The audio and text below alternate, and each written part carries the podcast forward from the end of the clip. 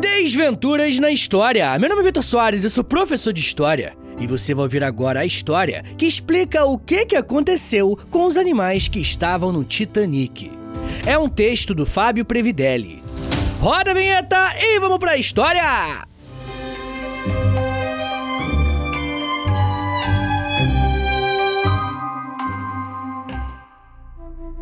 A história sobre o trágico naufrágio do RMS Titanic todos conhecem. Após a colisão com o iceberg, enquanto cruzava o Atlântico, entre os dias 14 e 15 de abril de 1912, a embarcação tida como inafundável sucumbiu. Das 2.223 pessoas a bordo, 1.517 delas morreram, entre passageiros e tripulantes. Muitas dessas histórias foram resgatadas ou perdidas com o tempo. Mas um fato até hoje é pouco comentado. Os animais que estavam a bordo de uma das maiores tragédias marítimas de toda a história.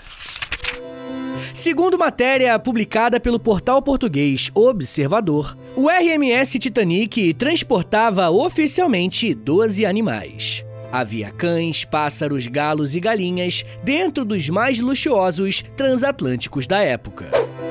Entretanto, é importante ressaltar que esse número deve ser muito maior, visto que os animais de estimação eram considerados carga no registro do navio.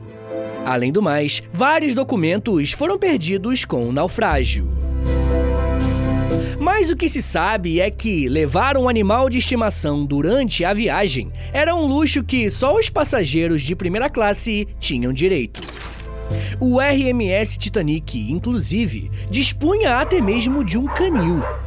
Mas entre os sobreviventes da tragédia existiram apenas três cães. Dois da raça Spitz alemão anão, também conhecidos como Lulu da Pomerânia, e um piquinês, a informação também é repercutida pelo site do National Museum Liverpool. O primeiro relato de um cão sobrevivente do RMS Titanic é de Lady, Lulu da Pomerânia da passageira Margaret Reis, que também superou o naufrágio ao entrar em um bote salva-vidas. Algo parecido acontece com o piquinês Sun Yat-sen, tutorado por Mira e Henry S. Harper.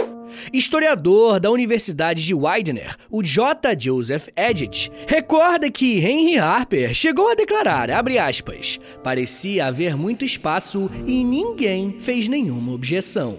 Fecha aspas, segundo citação arquivada pelo American Kennel Club. Mas há quem também abre mão da vida pelo amor aos cães. O jornal espanhol La Vanguardia, por exemplo, recorda a história de Anne Elizabeth Ishan. Já na casa dos 50 anos, quando o naufrágio ocorreu, ela visitava diariamente o seu dog alemão no canil do RMS Titanic. Após ter conseguido um lugar no bote salva-vidas, Elizabeth Ishan preferiu deixar o seu lugar livre no barco ao saber que não poderia levar o seu pet junto. Sobre a sua história, existe a narrativa de que o corpo foi encontrado dias depois, abraçado com o um animal. Todavia, o National Museums Liverpool define essa narrativa como um mito.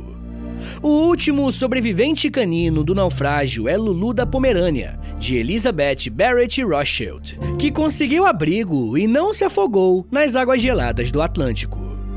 Acabou sendo resgatado pelo RMS Carpathia, e apesar do pé atrás da população do barco de resgate.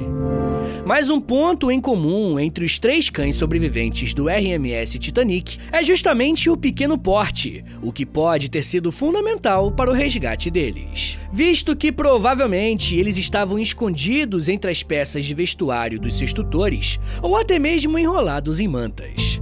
Talvez possam ter passado até despercebidos. Mas como já tido, nem todos os pets que estavam no RMS Titanic sobreviveram. Sabe-se, inclusive, que um Cavalier King Charles Spaniel e um Airedale Terrier, ambos dos filhos de William Carter, um empresário de carvão na Filadélfia, não sobreviveram. O Poodle Frufru, de Ellen Bishop, também pereceu diante o naufrágio, assim como a Airedale Terrier Kitty, do milionário John Jacob Astor.